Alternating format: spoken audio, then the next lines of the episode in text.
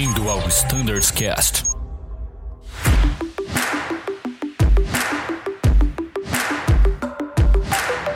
Fala pessoal, tudo bem? Sejam bem-vindos a mais um episódio do Standards Cast. E hoje, falando da nossa frota 737, estou aqui com Pablo Desontini, Flight Standards da frota, e eu me chamo Thiago Biasdorf, também time do Flight Standards, só que no ATR e hoje estou como host aqui.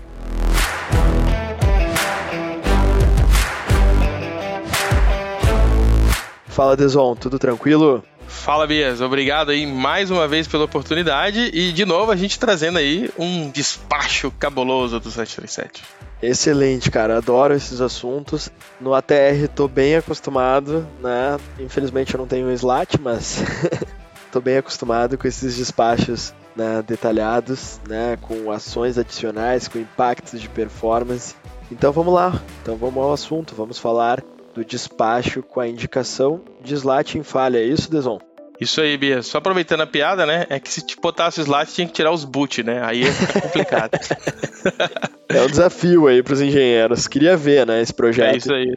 Boa. Então vamos lá, Deson. Despacho de slat, uh, de indicação de slat. Quais detalhes, o que, que é importante o aviador observar quando ele se encontra com essa situação lá antes de iniciar o voo? É, primeira coisa, né? Vai estar tá lá, né? Ou, ou, a pane aconteceu, né? E o aviador vai reportar lá no TLB e vai ser despachado assim na MEL, ou ele vai uh, assumir a aeronave, né? E já vai estar tá essa pane, né?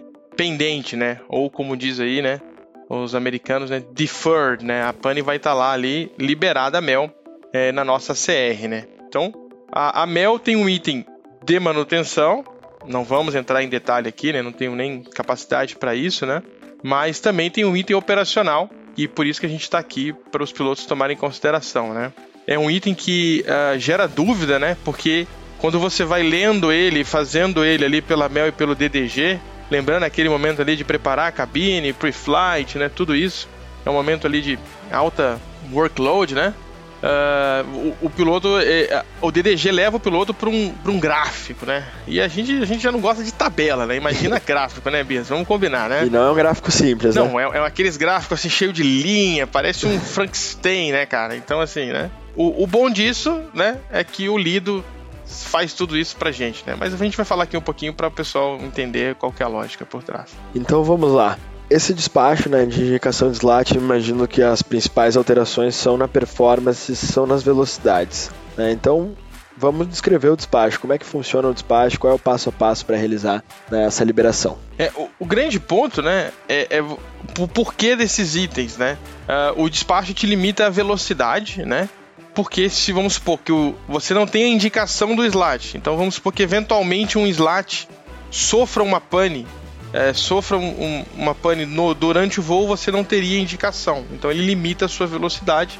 E aí a, a MEL e o DDG falam, né, que você vai voar até, né, 300 nós de indicada, quando abaixo, né, at or below, vamos chamar assim, né, at or below o nível 200 e acima, né, do nível 200 você vai voar no Mach 65, tá? Então esse é, é, o primeiro ponto aí que chama a questão. Então você vai voar muito já vai voar reduzido daquilo que você está acostumado a voar, né?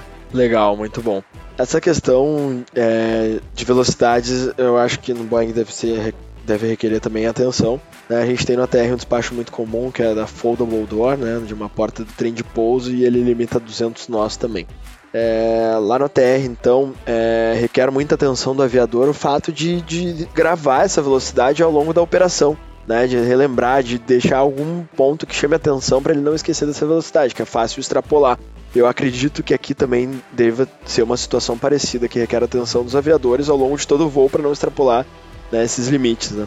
Exato, a grande sacada né, é anotar, né, é, os pilotos vão ali em conjunto colegiar esse despacho, lendo a MEL e o DDG, né, é, o FMC, você vai ter que inserir né, no FMC essa, essa, esse detalhe do despacho. É importante você dizer para o FMC que essa velocidade precisa ser respeitada, né? O FMC não vai saber isso, abre aspas, né? de cabeça, né? E usando ali o MCP, né, que é a speed manual, vamos colocar assim, você também tem que ter atenção, né? 300 nós, uh, abaixo dos 200, é uma velocidade relativamente alta, vamos colocar assim. Mas já o Mach 65 acima do 200 é uma velocidade baixa aí, basicamente uma velocidade de espera, vamos colocar assim, né? Uh, de long range do 737. Então é, é, já é uma coisa que o piloto tem que ter atenção sim, viu, Bias? Excelente, Deson.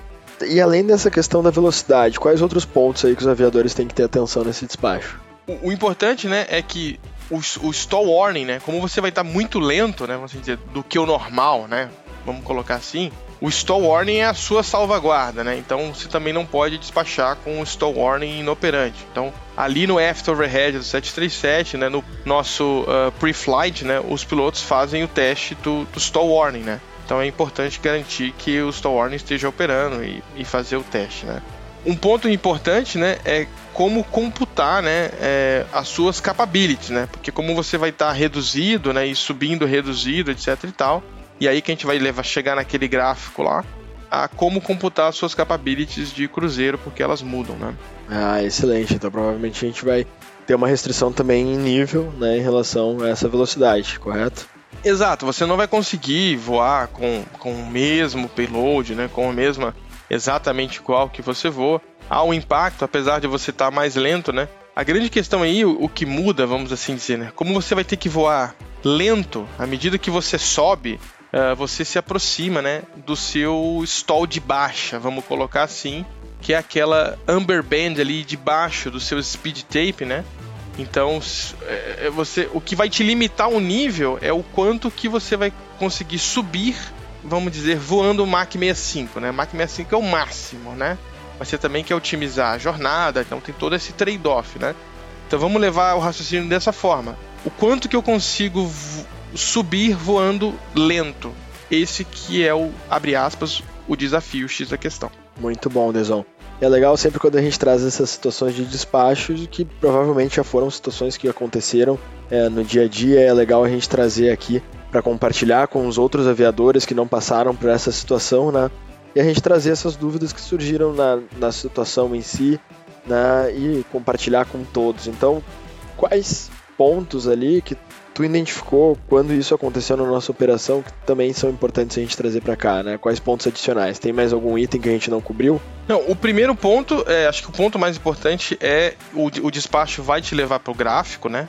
É, fica ali, abre aspas, né? O gráfico vai te dar a sua altitude capability, né? Considerando que você vai ter 1.3G de margem, né? De buffet, ou seja, você tem que considerar que a aeronave, né, se tiver numa condição uh, atmosférica turbulenta, né, um voo longo, por exemplo, com muitas formações, etc e tal.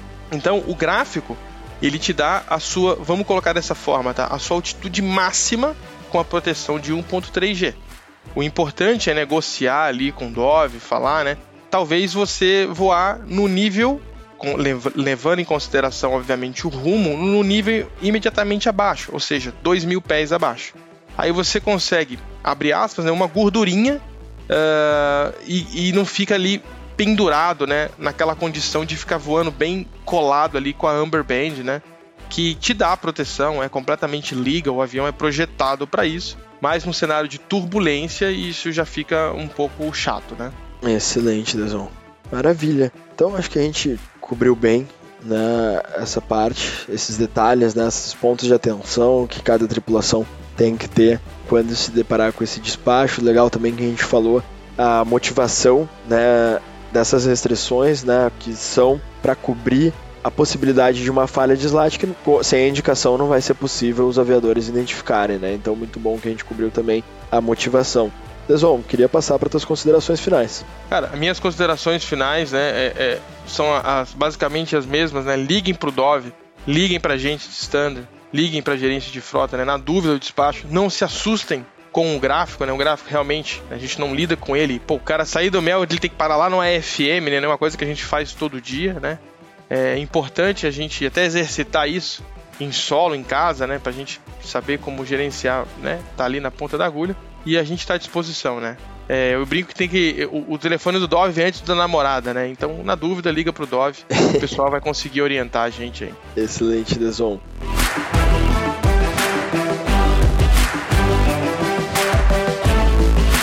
Queria agradecer o pessoal de casa pela audiência mais uma vez. Uh, Põe todo o time aqui de Flight Standards à disposição, o time do Standards Cast também à disposição, o e-mail standardscast.voiazul, em caso de sugestões de novos assuntos, em caso de dúvidas em relação a esse e os demais podcasts, a gente está sempre na escuta. Pessoal, bons voos e valeu!